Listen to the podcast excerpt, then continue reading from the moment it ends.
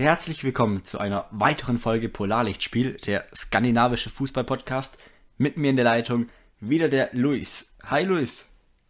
Hallo Benjamin. So, ich möchte hier einen norwegischen Fußballspieler zitieren, der die Europa League gewonnen hat in diesem Jahr, nämlich Jens Petter Hauge. Der Mittelfeldspieler von Eintracht Frankfurt sagte nach der Partie, nach dem gewonnenen Finale, gegenüber dem norwegischen Sender Vivaplay, die Saison ist vollendet, wenn Milan den Scudetto holt. So, Milan hat den Scudetto geholt, da knüpfen wir auch an unsere vergangene Folge an, wo wir das ausführlich thematisiert haben. Und zur Einordnung Jens Peter Hauge, ja ehemaliger Milan-Spieler, jetzt greift eine Kaufpflicht, die die Hessen da für ihn bezahlen. Ganz wichtig, Kaufpflicht, nicht Kaufoption. Damit genau. die Frankfurter erstmal ein bisschen falsch kommuniziert.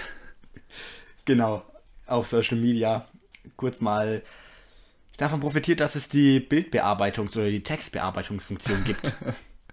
ja. Ja, und, und Milan hat den Scudetto geholt, also Saison ist vollendet, aber man muss natürlich auch dazu sagen, gerade in Skandinavien gehen die Ligen ja jetzt erst wieder los oder sind gerade am Starten. Ja. Ähm, wir machen heute trotzdem so einen kleinen Saisonabschluss, weil wir ja einen deutschen Rhythmus haben und ähm, die Saison größtenteils zu Ende ist. Jetzt kommen die Länderspiele, über die sprechen wir auch. Und ja, wie gesagt, heute eine große Saisonabschlussfolge mit Highlights der Saison, Trainer der Saison, Spieler der Saison, also alle möglichen, was dazugehört. Skandinavisches Fußballherz, was willst du mehr? Tommy får tilbake igjen, og så Tommy ut der, glimrende til Arne Lars Løkland. Glimrende spill! Arne Lars Løkland inn i feltet, bort til Halvard Thoresen, mot skåring! Polarlichtspiel. Ibrahimovic. Ibrahimovic. Ibrahimovic! Der skandinavische Fußball-Podcast mit Benjamin König und Luis Mansi.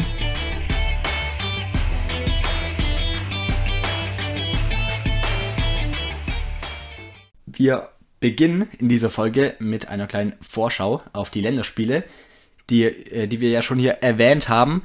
Und dort kommt es zu einem skandinavischen Duell gleich mal zu Beginn. Ja, Schweden und Norwegen treffen aufeinander in der so bedeutungsvollen Nations League. äh, ja, wir, wir haben schon oft drüber gesprochen. Wir sind ja so der Meinung, für so kleinere Nationen ist es ganz cool, mal so abzutasten, wo steht man eigentlich im europäischen Fußball für so große Nationen natürlich immer noch noch ein Spiel, noch ein Spiel, noch ein Top-Spiel. Ich meine, gerade Liga A, da ist das Niveau ja unglaublich. Italien hat jetzt Finalissima, sind nicht bei der WM dabei, ich weiß, aber hatten jetzt dieses Finalissima gegen Argentinien und spielen in der Top Nations League. Aber trotzdem gibt es coole Begegnungen und das ist eben am Sonntag zwischen Schweden und Norwegen. Genau, Spieltag 2 von 6 dann, auch sehr kurios. Vier Spiele werden jetzt in dieser Phase bis zum 12. Juni absolviert. Also du hast ja gerade diesen Rhythmus angesprochen ein brutaler Takt. Ähm, also, kurz noch, bevor die Sommerpause kommt, schnell reingeschoben. Ja, ich verstehe auch nicht ganz, man verzichtet ja teilweise auf eine Sommer... Also man hat ja geguckt, dass der Rhythmus relativ gleich bleibt bei den Ligen. Deswegen ist auch die Bundesliga ähm, ordnungsgemäß oder wie es halt immer ist, am 14. Mai zu Ende gegangen. Also das ist gar nicht früh oder spät, das ist einfach normal. Ja. Und äh, dann schiebt man, ja die, die ganze Saison von den anderen Ligen wieder nach vorne, um im Winter diesen Puffer zu haben für die WM in Katar. Was ich dann nicht verstehe, ist, warum man sich dann diese kleine Sommerpause, die man hat, auch noch nimmt. Weil viele argumentieren jetzt ja, ja, jetzt wäre ja auch WM. Ja, ja, äh, natürlich wäre die jetzt gewesen, aber die hätten dann auch Winterpause gehabt. So ist also, es, ja. Und hätten auch noch bis zur WM Pause gehabt und von der WM bis, zum, äh, bis zur Saison hätten sie auch noch ein bisschen Pause gehabt. Und jetzt, das ist so, boah, vier Spiele. Also Norwegen und Schweden spielen ja innerhalb von einer Woche zweimal genau. gegeneinander. Wahnsinnig. Also, also, wir haben das ja auch schon angesprochen, ich glaube, als die Gruppen ausgelost wurden, was wir denn eigentlich alles hier erwarten können von beiden Teams. Ähm, ja. Da sei auch nochmal vorweggenommen, die beiden Teams sind auch 2019 in der EM-Quali aufeinander getroffen in der Gruppenphase. Und da gab es ein 1 zu 1 und im Rückspiel dann ein 3 zu 3. Also, ich glaube, wir können auch die Mannschaften jetzt wieder auf Augenhöhe erwarten, oder was sagst du? Ja, sehe ich genauso. Man, wir, wir denken natürlich oder man erwartet natürlich, dass die oft schon, sehr oft schon angesprochene goldene Generation von Norwegen jetzt mal vielleicht den nächsten Schritt gehen kann in dieser Nations League. Mhm. Ähm, Gerade in dieser Gruppe, sich zu sagen, okay, wir wollen auf Platz 1, wir wollen aufsteigen in Liga A. Ähm, das erwarte ich. Von Schweden erwarte ich überhaupt gar nichts Weltbewegendes. Ich glaube, das wird das klassische Janne Andersson äh, 4-4-2-Prinzip und wir gucken mal, was geht so. Ist halt einfach so, das ist Schweden. Ähm, und ja, doch, also ich muss ehrlich sagen, ich habe doch ein bisschen Erwartungen. Ich hoffe und oder denke, äh, was heißt hoffe, wir sind natürlich neutral, aber dass Norwegen mal wirklich jetzt versucht oder, oder es schafft, diesen einen Step zu gehen, diese solche Spiele mal für sich zu entscheiden, zu gewinnen. Ich meine, beide Spiele gegen Unentschieden aus. Ja, genau. Einerseits eben Norwegen und auch Schweden. Also gerade die Spieler, die mit Schwung rauskommen, jetzt aus der Liga, wie ein Alexander Isak, der gegen Saisonende wieder aus dem Spiel herausgetroffen hat, oder ein Emil Forsberg, der im Pokalfinale nicht geglänzt hat, aber abseits dessen und bis dahin wirklich ordentlich aufgespielt hat. Oder auch eben ein Dejan Kulusewski, den wir auch so häufig schon hier gelobt haben in den vergangenen Wochen. Und genau, wie du gesagt hast, Norwegen, super interessant jetzt zu sehen, wie sie diesen ersten Step gehen oder diesen nächsten Step und dann auch bei Schweden eben. Also da können wir wirklich erwarten, dass die Spieler sich jetzt irgendwie auch auf diese internationale Bildfläche transportieren, so aus dem skandinavischen Ibrahimovic-Schatten heraus. Ja. Und von Norwegen erwartet man jetzt einfach mal eine Turnierqualifikation. Mhm. Das ist das nächste Thema. Über die Nations League kann man sich ja qualifizieren. Wird man Erster, kommt ja. man in die Playoffs. Ja, genau. Und dann hört bei mir wieder das Halbwissen auf, weil das blickt ja eh keiner, wer da wie. Also allein, dass jetzt die WM-Qualifikation in dem Playoff-Modus ausgespielt wurde, war ja auch neu in so einem Halbfinal-Final-Ding. Genau, ja. Ja, aber da, da, das zu Norwegen, Schweden natürlich klar. Ich habe jetzt wieder ein bisschen, ich bin ein bisschen Schweden-Hater manchmal. Ich bin da ein bisschen übertrieben. Du hast natürlich die, gute, die guten Seiten von Schweden auch schon angesprochen mit eben Kulusewski, Forsberg und Co., die jetzt wieder in Form gekommen sind. Also wird ein interessantes Spiel. Ähm, so wirklich eine Tendenz ist da nicht zu erkennen. Nee, glaube ich auch nicht. Ich glaube, es kommt dann auf vereinzelte Schlüsselduelle auf dem Platz ja. einfach an. Ich glaube, dass wir sehr oft Forsberg gegen Oedegaard sehen werden, einfach weil ja Schweden so tief steht und gegen Polen hat dann immer wieder Forsberg sich hinter Augustinsson so in diesen Halbraum fallen lassen, das was man bei Real Madrid sonst auch von Toni Kroos kennt oder auch von Oedegaard bei Arsenal eben und da kann es mhm. eben auch gut sein, weil der eine links, der andere rechts in der Regel agiert in dieser halbzentralen Position, dass die dann aufeinandertreffen. Also das könnte ja. ausschlaggebend sein. Genauso natürlich auf den Außenbahnen, wir sagen es oft, Schweden ziemlich kompakt stehend ja. und Norwegen immer wieder aus der Kompaktheit dann im letzten Drittel in die Weite gehend, wo dann Mats Holgren Petersen auf Augustinsson beispielsweise treffen kann. Zwei Spieler, die beide eher offensiv ihre Veranlagungen haben. Ja, also die Nationalmannschaften gehen jetzt quasi in die neue Saison. Für die Vereinsmannschaften ist die Saison größtenteils abgeschlossen. Noch Nachtrag Dänemark, ähm, FC Kopenhagen wurde dänischer Meister. An der Stelle Glückwunsch von unserer Seite. Und ähm, hast du das Video gesehen von Jesper Lindström, der ähm, direkt nach dem Sieg mit Frankfurt in der Europa League über ähm, den äh, über Glasgow Rangers ähm, seine erste Amtshandlung war, nach Dänemark äh, zu Brøndby zu gehen zu einem Spiel.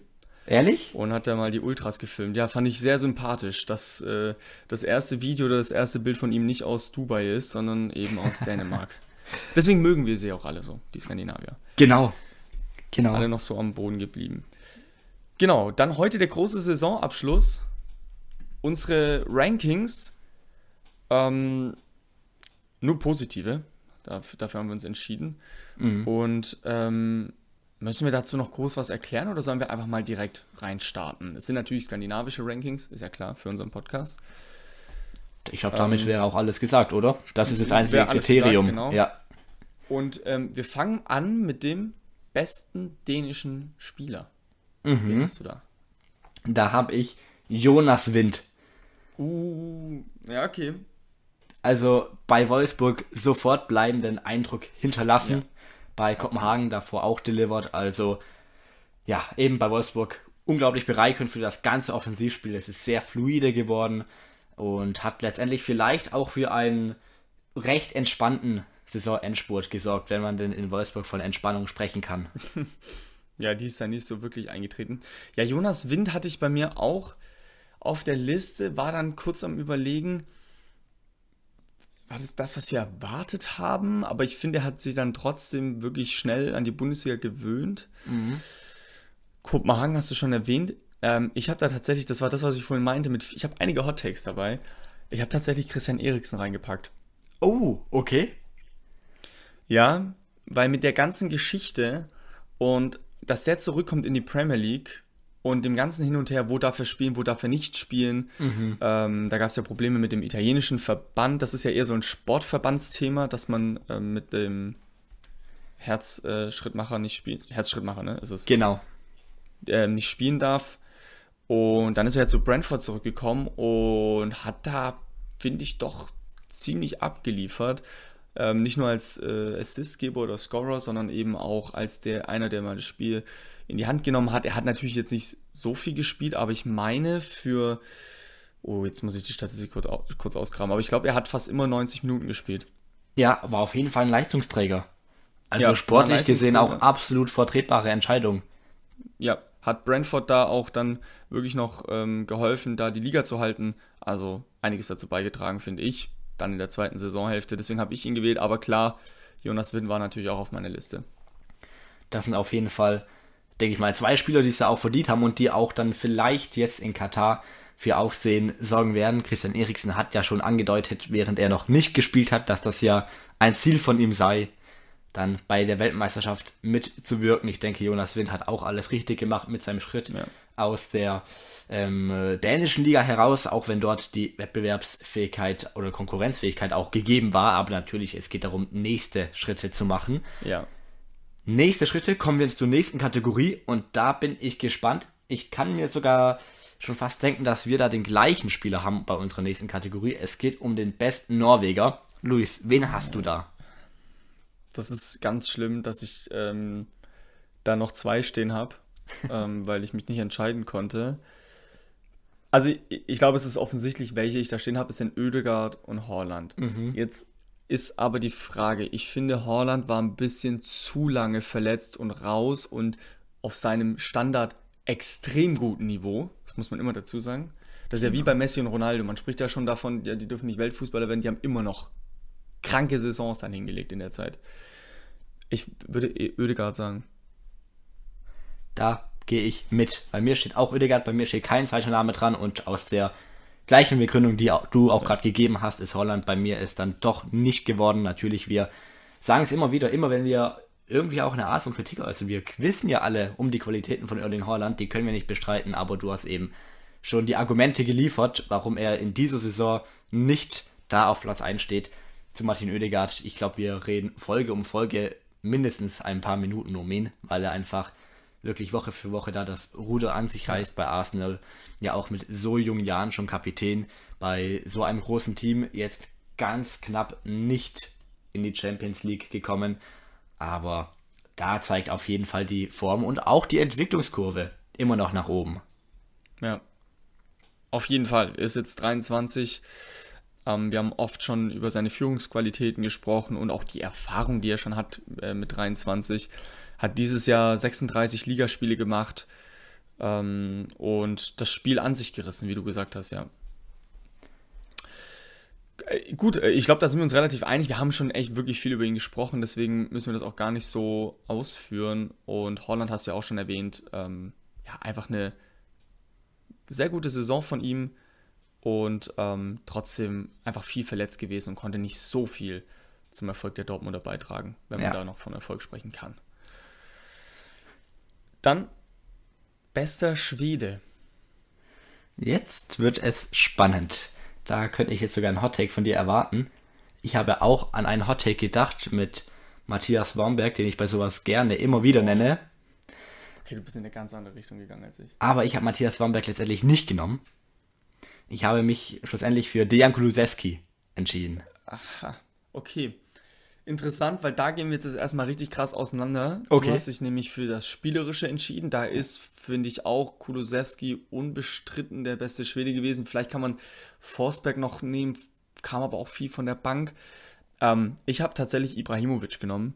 Ähm, nicht, weil er spielerisch der beste Schwede war, sondern weil ich einfach so beeindruckt von ihm war über die Saison, mhm. wie man eine Mannschaft führen kann auf dem Platz, neben dem Platz, in Gesprächen, in Interviews. Es ist unglaublich, was für einen Einfluss dieser Typ auf die Mannschaft hatte und wie viel er trotzdem dazu beigetragen hat, ein Scudetto zu holen nach Mailand nach über zehn Jahren. ähm, und deswegen ist er für mich dieses Jahr tatsächlich der beste Schwede gewesen, weil jetzt kommt's, Floskel, die weichen Faktoren. zum, zum, Fußball gehört manchmal auch mehr dazu, als das, was auf dem Platz geschieht. Und das Richtig. fand ich, deswegen habe ich Ibrahimovic genommen, aber klar, Dejan Kulusewski, hallo, also was der bei Tottenham dann abgerissen hat, war top. Ja, also wirklich, da sind wir auch bei zwei wirklich interessanten Themen. Also, wie du gesagt hast, Zlatan Ibrahimovic eigentlich ja auch so das Fundament überhaupt für eine so funktionierende Mailänder Mannschaft. Ähm, hat danach natürlich auch große Töne gespuckt, aber es wurde ihm auch, also ich sag mal, niemand würde es ihm übel nehmen, weil er eben auf dem Punkt da war und auf dem Punkt abgeliefert hat, wenn auch nicht auf dem Platz. Und selbst wenn er auf dem Platz stand, hat er wirklich beeindruckende Quoten, hatte beeindruckenden Einfluss, vor allem ja. aufs Spiel. Also auch ja. was einfach mal seine Präsenz angeht. Da erinnere ich mich an äh, das 1 zu 0 von Mailand gegen Florenz. So ist es meiner Meinung nach oder meines Kenntnisses nach auch ausgegangen. Ähm, da ist das Ganze entstanden, weil Ibrahimovic den Torhüter eben aggressiv angelaufen hat. Und das kommt dann in keine Statistik rein, zumindest in keine harte Statistik. Ja. Und das sind all die Faktoren, die wenigen Minuten, die er auf dem Platz steht. Ich meine, was hat er gesagt? Er hat in sechs Monaten zehnmal nur mit der Mannschaft trainieren können, aufgrund von Schmerzen.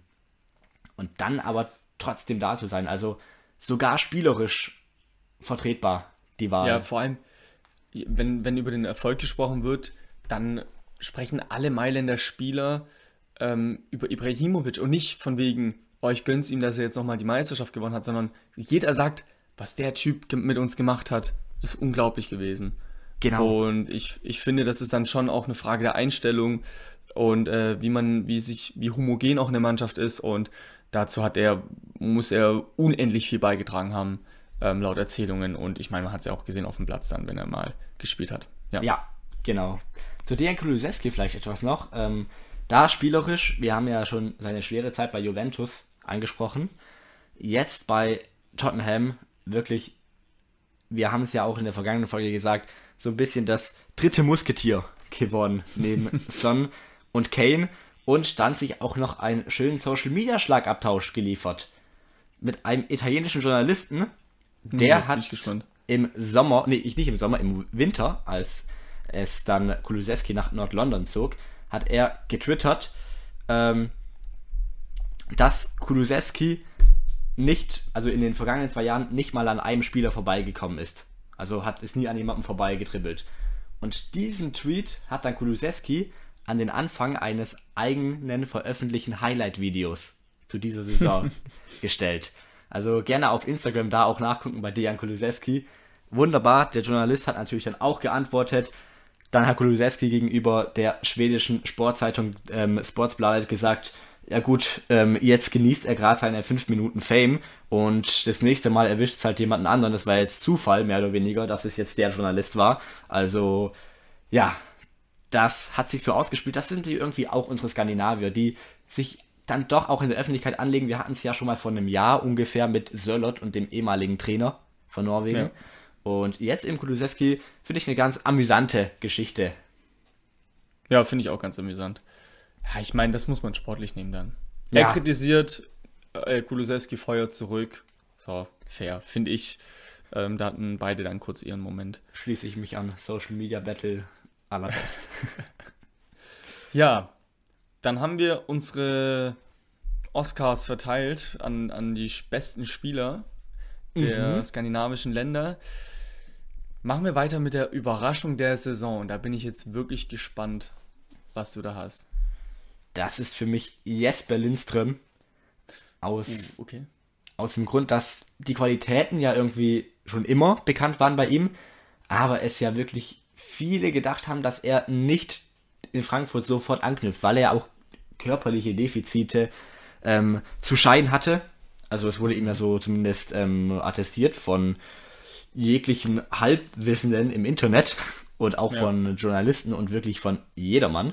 Ähm, und dann aber hat er es geschafft, wirklich auch zuzulegen, sodass er dann äh, nach kleinen Anlaufschwierigkeiten da in Frankfurt dann wirklich auch zum Keyplayer wurde und gerade um äh, den Jahreswechsel herum groß aufgespielt hat, für wichtige Punkte auch gesorgt hat für die Eintracht, sodass da der, ja, das Thema Abstiegskampf ja auch nie wirklich zum Thema wurde, weil das gehört ja dazu, das Ligagesicht der Eintracht in dieser Saison. Ja. Und für mich war es dann eben überraschend, dass er jetzt schon auf diesem Niveau ist. Mich jetzt nicht gewundert, wenn wir heute in einem Jahr über dieses Niveau von ihm gesprochen hätten und über diese Bildfläche, auf die er da auftritt, auf der er auftritt, aber jetzt schon, das ist für mich wirklich ähm, ja, verwunderlich und positiv überrascht bin ich da. Jetzt bin ich aber gespannt, ich, ich kann mir vorstellen, du hast einen Hot Take da.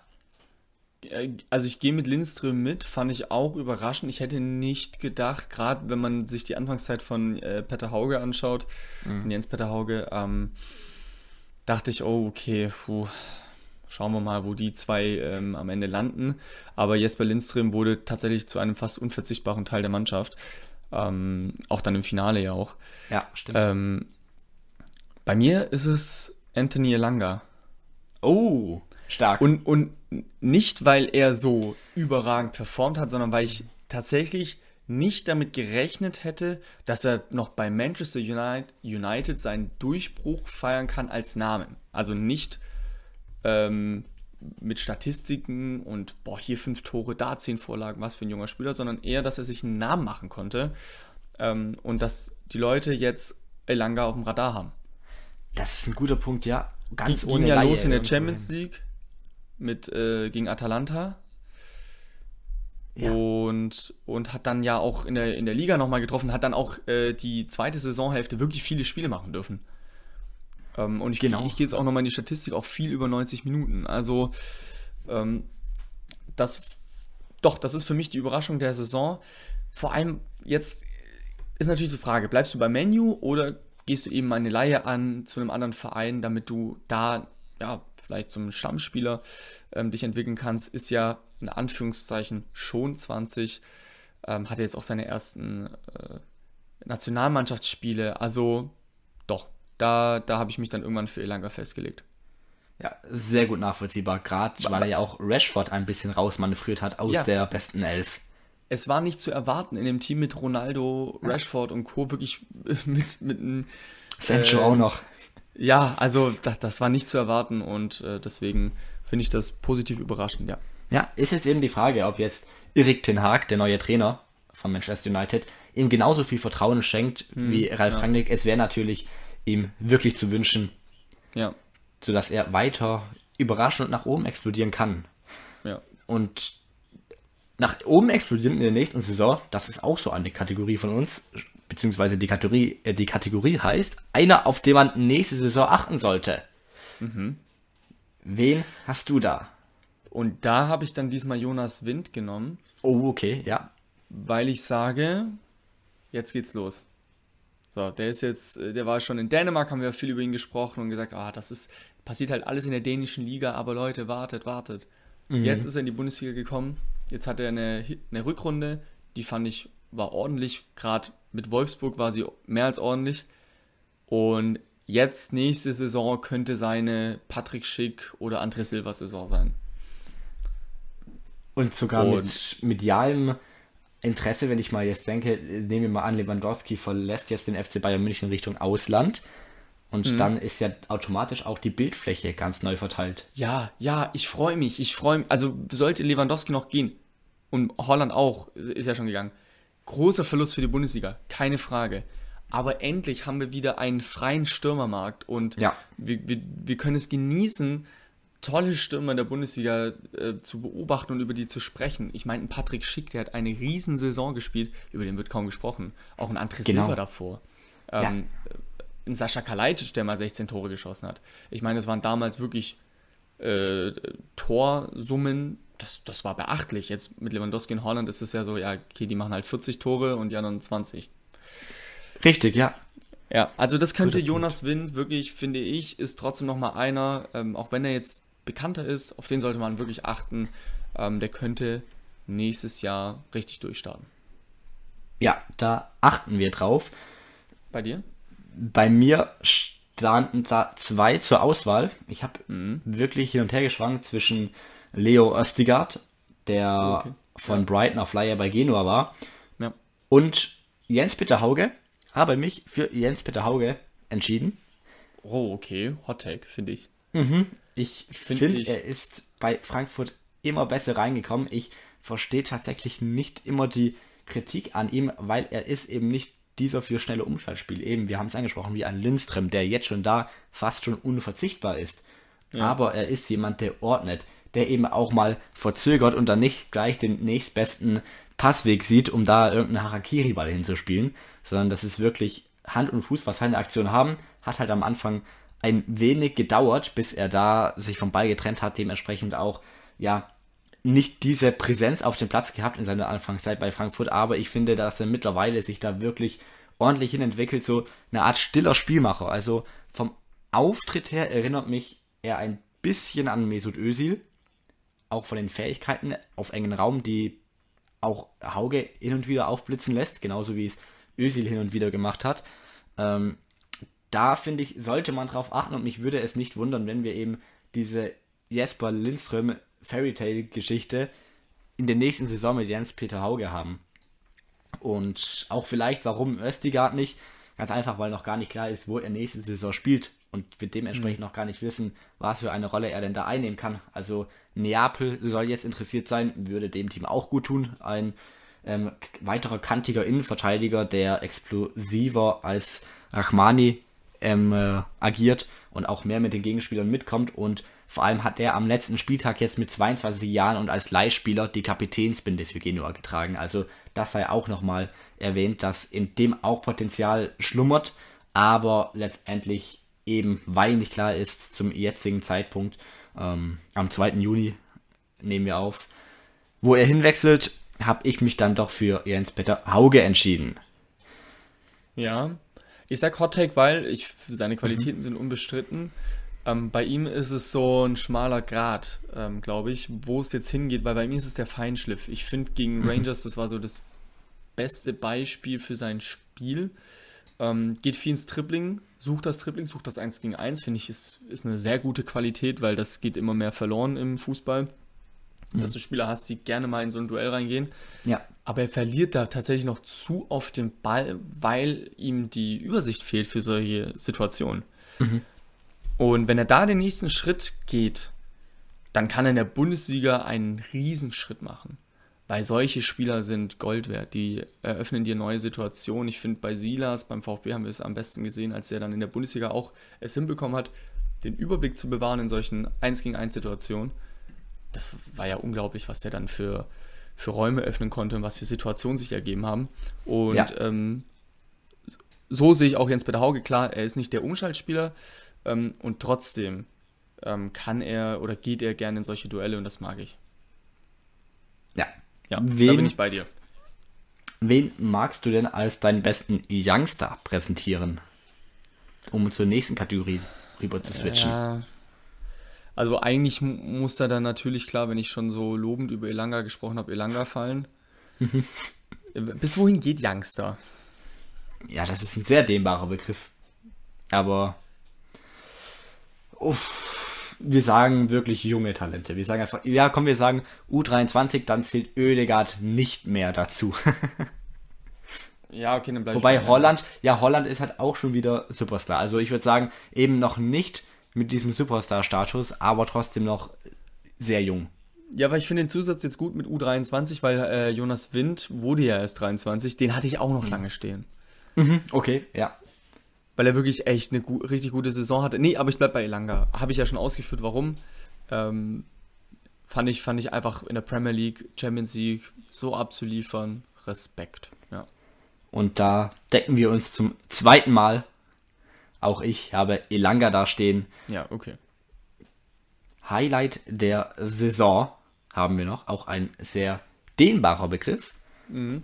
Ich hab bin ich mal stehen. sehr gespannt. Ja, was du denn da geschrieben hast mit den zwei Stimmen. Ähm, also ich habe zum einen diese unfassbare ähm, Relegation ähm, in Norwegen stehen mit äh, Brandbergen. Wir hatten ja davor ähm, Lennart Grill zu Gast, der ja noch zu der Zeit im Tor stand.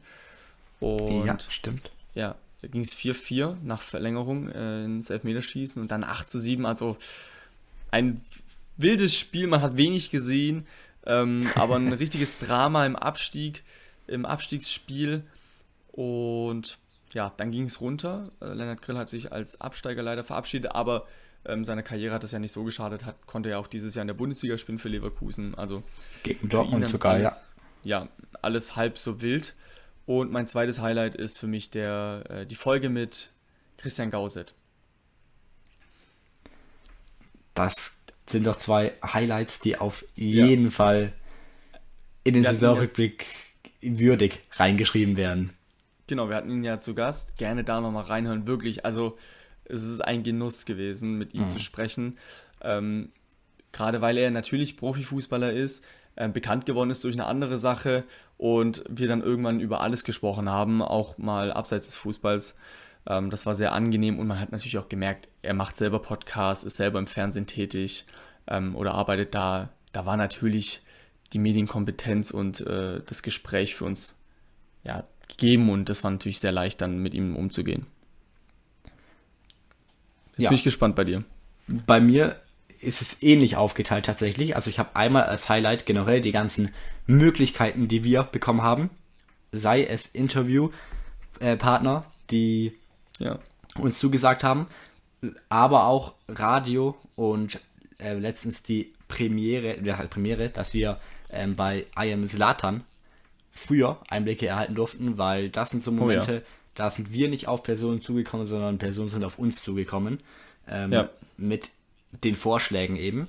Und genau das auch so als Highlight, so generell diese ganzen, ähm, ich sag mal, außer alltäglichen Folgen, ohne die alltäglichen Folgen überhaupt schier schmälern darzustellen. Ganz im Gegenteil. Ähm, es geht um diese Vielfalt eben, die da reinkommt dann.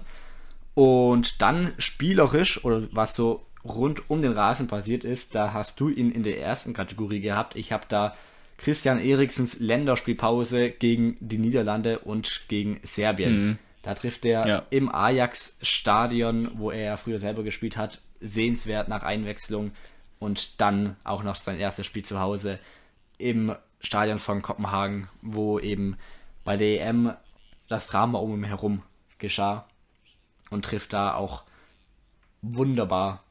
Und das ist für mich so spielerisch, so rund um den Platz, das ganze ähm, Highlight-würdige gewesen. Ja, bin ich bei dir. Ja, klar. Also der Radioauftritt und auch das mit I am Slatan, wie du schon gesagt hast, immer wenn Leute auf uns zugekommen sind, ähm, war das natürlich eine Bestätigung auch für das, was wir machen oder dass das angenommen wird. Und das freut uns natürlich und sind großartige Möglichkeiten gewesen für uns auch, ähm, ja, uns da auszuprobieren und auszuleben. Ähm, da kann man sich dann auch, äh, ja, abschließend nur bedanken bei den Beteiligten, die uns da die Möglichkeit gegeben haben. Ja. Ähm, und dann auch die, klar, die Christian Eriksen-Geschichte ist natürlich auch ein Riesen-Highlight der Saison. Ähm, da komme ich aber gleich nochmal drauf zu sprechen. Oh, dann ja. sicherlich nicht bei unserer nächsten Kategorie. Nee. Denn die wäre Trainer der Saison. Ich könnte mir vorstellen, mhm. dass wir hier zum dritten Mal uns decken. Oder unsere Antworten sich decken. Ja. Ja, ist eigentlich. Ja, also ich habe Bo Svensson stehen. Steht bei mir auch schwarz auf weiß, ja. Okay. Hab aber auch äh, gehadert mit mir selber, weil eigentlich müsste man Kaspar Humer noch dazu schreiben, weil ja, mhm. ja, aber war noch so, es war 21, ja. Also Bo Svensson was soll man dazu sagen, zweimal solide mit Mainz ähm, eine Runde gespielt. Klar, das eine war ja nur eine Rückrunde, aber seitdem er da ist, habe ich so das Gefühl, Mainz ist eine andere Mannschaft. Also die waren ja nicht mal in Gefahr, in Abstiegsgefahr. Und ähm, das zweimal hintereinander, weiß nicht, ob es das jemals gab bei Mainz. Schließt man so dass man, dass man eben so durch die ja, Liga spaziert ist, also wirklich nie in Bedrängnis war. Ja. Ähm, Finde ich, spricht für, für den dänischen Fußball. Wie oft gesagt, es gibt Parallelen. Genau. Und, aber auch einfach für Bo Svensson als Menschen und als Trainer. Da schließe ich mich genauso an. Das war ja die große Frage, ob er nach der Rückrunde es auch schafft, wirklich die Mannschaft für eine ganze Saison und vielleicht jetzt auch darüber hinaus so erfolgreich zu halten. Und ja, Platz 8 Ja, Platz Noch, 8. noch vor Hoffenheim, die gefühlt Ewigkeit noch um die Champions League gehofft haben. Ja. Ja, absolut. Und hat jetzt mit Mainz, ich glaube, über 60 Punkte geholt. Ähm, schon insgesamt. Wahrscheinlich Ja. schon viel mehr. Also äh, echt, der hat das Team im Griff und, und er passt zu Mainz aktuell. Auch da dann irgendwann mal vielleicht ein Kandidat für die Nationalmannschaft als Trainer. Kommt dann aber auch hier muss man wieder sagen, Mainz hat ein Näschen für Trainer. Also So ist es, so ist es, ja. ja, Genau. da, ich glaube, Bo Svensson, also mich wundert es fast schon, dass er jetzt bei keinem der größeren Teams irgendwie auf dem Zettel stand oder Mhm. steht, weil ja, jetzt sind ja wieder 48 Trainer gegangen in der Bundesliga. Ähm, aber wir beobachten das, Bo Svensson trotzdem als Trainer auf einem Top-Weg, wie gesagt, mit Mainz, die Möglichkeiten, die man da hat, zweimal so eine Runde hinzulegen, finde ich mehr als beeindruckend. Eigentlich muss er nur Mbappé-Fan von ihm sein. Ja, stimmt, der, der darf ja entscheiden. Genau. Bo Svensson bei Paris. Boah. Der würde selbst aus denen eine richtige Einheit vorne äh, formen. Ja, aber ich, ich glaube, ich wäre mehr auf die Gesp Interviews gespannt. Stimmt. Also der Videobeweis Oh, kommt ja. ja nie so wirklich gut weg bei ihm. Ich weiß Nee, nicht, wie das Konzept der französischen Liga bei ihm. Naja, Bo Svensson bleibt bei Mainz. au- Genau, davon gehen wir aus. Und da wird jetzt aber auch spannend natürlich zu sein, wie die, ähm, wie die ganzen Neuzugänge und Abgänge jetzt ähm, wirklich ausspielen. Also bei Mainz ist ja schon ziemlich früh, was die Kaderplanung angeht, was passiert. Also einige Stützen wie Boetius, der jetzt sich schon verabschiedet. Und gleichzeitig könnten noch weitere wie Niakate gehen. Aber es wurden eben auch schon Spieler sicher verpflichtet, wie beispielsweise ein Danny da Costa. Also da wird schon früh mit der Planung angefangen. Ja. Und Mainz hat, oder Svensson hat jetzt natürlich den Vorteil, ähm, nach anderthalb Saisons, in dem er sein Spielsystem etablieren konnte, zu sagen, so, und jetzt suche ich mir aus, wer zu mir kommt oder wer da reinpasst und nicht andersherum, ich schaue, was ich mit meinem Material anfangen kann. Also deswegen wird jetzt die zweite äh, Transfer, Sommertransferphase, finde ich auch interessant. Ähm, wer geht, wer kommt, wie kann er sich darauf einstellen und nach welchem Profil wird da gesucht. Und das ist natürlich dann mitentscheidend für die nächste Saison. Und trotzdem glaube ich, dadurch, dass sie jetzt nicht diesen nochmal, also ich finde sie, ähm, wie soll man sagen, äh, haben sich konstant gehalten, also jetzt sind jetzt auf Ja. 46 Punkte, haben kein internationales Geschäft, das heißt, man muss den Kader vergrößern, äh, mehr in Spieleretat investieren und das müssen jetzt die anderen Mannschaften machen. Das muss jetzt Köln machen, das muss Freiburg jetzt machen, das muss Union machen und ähm, Das ist ein richtig guter Punkt. Hoffenheim wird wieder mehr investieren. Gladbach will natürlich auch daraus aus diesem Mittelfeld. Deswegen, Mainz kann sich wirklich zurücklehnen, sich das mal angucken und mit den Mitteln, die sie haben, ja, ist so, einfach Ja. weiterarbeiten und dann kommt vielleicht irgendwann mal der Schritt ins internationale Geschäft, den man jetzt nicht gehen musste. Ja, das ist wirklich ein richtig, richtig guter Faktor, der da mit reinspielt, ja. Stimmt. Vielleicht sehen, geht die Erfolgsgeschichte dann weiter. Wir kommen zu unserer letzten Kategorie für diese Folge, für diese Saison. Es geht um die Geschichte der Saison. Ja, und äh, ich nehme es mal direkt vorweg, was ich gerade eben schon gesagt habe. Christian Eriksen, ich Mhm. glaube, es lag auf der Hand. Du hast es gerade nochmal erwähnt. Ich habe Gänsehaut bekommen, äh, gerade die Geschichte mit der Nationalmannschaft. Unglaublich. Und ähm, ja, mir fehlen da fast schon die Worte bei der ganzen Geschichte, weil das auch nicht in Worte zu fassen ist, was da passiert ist. Ähm, eine große Geschichte und äh, man kann nur hoffen, dass er mit zur WM fährt nach Katar und da mit der dänischen Nationalmannschaft ja wieder für andere überraschen wird, für uns abliefern wird. So, genau so. Ja. Für uns und die Hörer und Hörerinnen, die hier immer dabei sind. Ja, da Ja. kann man, also wirklich, das kann man ja als Geschichte stehen lassen. Aber weil ich eben auch schon gedacht habe, dass die Geschichte kommen wird, habe ich mich auch nochmal für eine andere entschieden tatsächlich. Ich habe auch noch eine zweite Geschichte. Ja, vielleicht ist das dann die, die wieder mit übereinstimmt. Hau raus. Denkst du da auch an Zlatan Ibrahimovic, den du schon angesprochen hast, als besten Schweden? Ich, ja, ich habe Ibrahimovic Schrägstrich Karriere stehen. Genau, Karriere Ja. auch noch dabei. Karriere übrigens, eine Anekdote dazu. Er hat gemeint, dass wenn er wieder auf dem Platz steht, er diesen riesen Bart wieder abrasieren wird. Und Oh zack, nein! wunderschönes Bild vom Training, Eriksen und Karriere nebeneinander auf dem Feld bei einer Laufeinheit und Karriere ohne Bart. Oh nö. Der sah, dieser Wiki, der sah echt aus wie ein Wikinger. Ja, Also hätte man casten können für einen Film oder so. Oh nö, der schöne Aber- Bart. ich überlasse dir das Wort, warum du Karriere jetzt auch hier mit reingenommen hast. Ja, ähm, da einfach das, was ich vorhin auch über Ibrahimovic gesagt habe, warum er der beste Schwede ist. Die zwei als Führungsspieler ähm, haben es hinbekommen, ihre Mannschaft, das muss man wirklich so sagen, ihre Mannschaft ähm, so zu formen und einzustellen, äh, dass sie es dann auch ohne sie geschafft haben. Also Pioli hat es ja erwähnt, der, der Auswahl von Karriere war krass. In einem Interview jetzt beim Kicker am Montag. Der, der, der Auswahl war krass, aber die Mannschaft hat es trotzdem hinbekommen. Und ich finde, da gehört einfach auch ja, deren Rolle dazu. Als Kapitän, als Führungsspieler, als Vereinslegende Ibrahimovic. Und da muss neben dem Platz so viel passiert sein. Und die Geschichte der Saison ist es dann für mich halt eben auch, dass die zwei Löwen, Wikinger, was auch immer, äh, Mailand zu einem großen, großen Erfolg ja, mitgeführt haben. Ja, so ist es.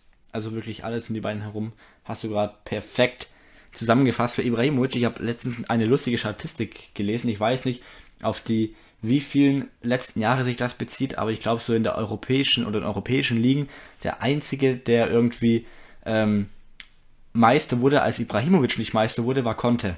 Ich glaube zur Zeit in England und auch zur Zeit jetzt das Jahr davor in Italien. Aber jetzt hat Ibrahimovic Was? seine Meisterschaft. Ja, nur Conte konnte ihn quasi, ja, Conte konnte, perfekt. nur Conte ähm, konnte ihn quasi bezwingen als jemand. Ja, also es war immer Conte der Trainer von dem Team, das gewonnen hat, wenn nicht das Team von Ibrahimovic gewonnen hat. In der gleichen Liga? Genau. Ah, also als Ibrahimovic bei Manu war, hat Conte mit Chelsea die Meisterschaft geholt. Genau, also so habe ich das gelesen. Ich hoffe natürlich, das stimmt jetzt.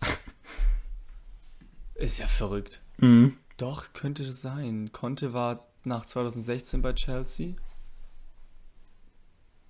Und dann 17, er, er wurde auf jeden Fall Meister mit Chelsea. Ja, 17, doch, 17 wurde er Meister, klar. Und Ibrahimovic war 17 äh, bei Menu mit der Europa League. genau. Stimmt. Ja, boah, krass, okay, wow. Was, wa, was für eine Statistik. Wer überlegt sich sowas? also wirklich, echt, den, also manchmal. Okay. Egal, lassen wir so stehen. Ja. Ja, aber ich, ich würde mal so sagen, all in all, die Geschichte der Saison, über, die über allem steht, ist natürlich Eriksen. Ja, auf jeden Fall. Also Und- nicht nur im skandinavischen Raum, sondern auch einfach äh, in der gesamten Fußballwelt. Und eine Geschichte, die dann auch hoffentlich eben weitergeht bei der Weltmeisterschaft. Du hast es angesprochen, jetzt steht auch erstmal für Dänemark die Nations League vor der Türe. Gegen Frankreich geht's los. Dann Österreich wird zweimal, ähm, ja, wird zweimal gegenübergetreten und dann wird gegen Kroatien noch gespielt. Ja, ist eine Hammergruppe. Ja. Dann sind wir mit unserem Saisonabschluss soweit durch. Ich finde, da war viel Interessantes dabei. Wir haben viel nochmal hervorgebracht, über das wir schon wirklich die ganze Saison gesprochen haben. Und war dann doch nochmal sehr schön, das alles so zusammengefasst hier vor allem ähm, ja, stehen zu haben und dann auch von dir die Eindrücke zu hören. Ja, man blickt ja immer ein bisschen anders auf den Fußball und auf die Geschichten, aber ähm, war dann doch relativ deckungsgleich, würde ich mal sagen, unsere Eindrücke. Genau, und da glaube ich, da ist es für uns selber irgendwie ähm, ein Lob, dass wir hier die Saison zusammen so erlebt haben aus skandinavischer Sicht, dass wir am Ende eben auch auf diese gleichen Nenner kommen. Ja. Und dann äh, nicht nur über kleine Insider-Geschichten sprechen, sondern halt wirklich über große Dinge. Ähm, hier war nichts dabei, was äh, nicht bekannt ist. Ähm, das freut mich umso mehr. Der skandinavische Fußball ist im Kommen, da sagen wir schon seit, seitdem wir den Podcast machen, aber jetzt mehr denn je. Jetzt steht die Nations League an, die Weltmeisterschaft und ähm, da werden wir auf jeden Fall dann nochmal auf Dänemark blicken die nächsten Monate. Vor Das auf werden wir Dänemark. machen. Ja. Ja. Ja klar, die anderen beiden leider nicht qualifiziert. Komm noch, komm noch. Für die nächste dann. Gut, dann sind wir durch und wie immer können wir euch nur eine schöne Fußballwoche wünschen. Es geht ja hier Schlag auf Schlag. Es gibt keine Pause dieses Jahr. Jetzt Ja. kommen die Länderspiele und dann geht es schon in den europäischen Ligen wieder los und dann die Weltmeisterschaft. Aber trotzdem hin und wieder mal durchatmen. Also euch eine schöne. Fußballwoche. Jo, ciao, bis dann. Ciao.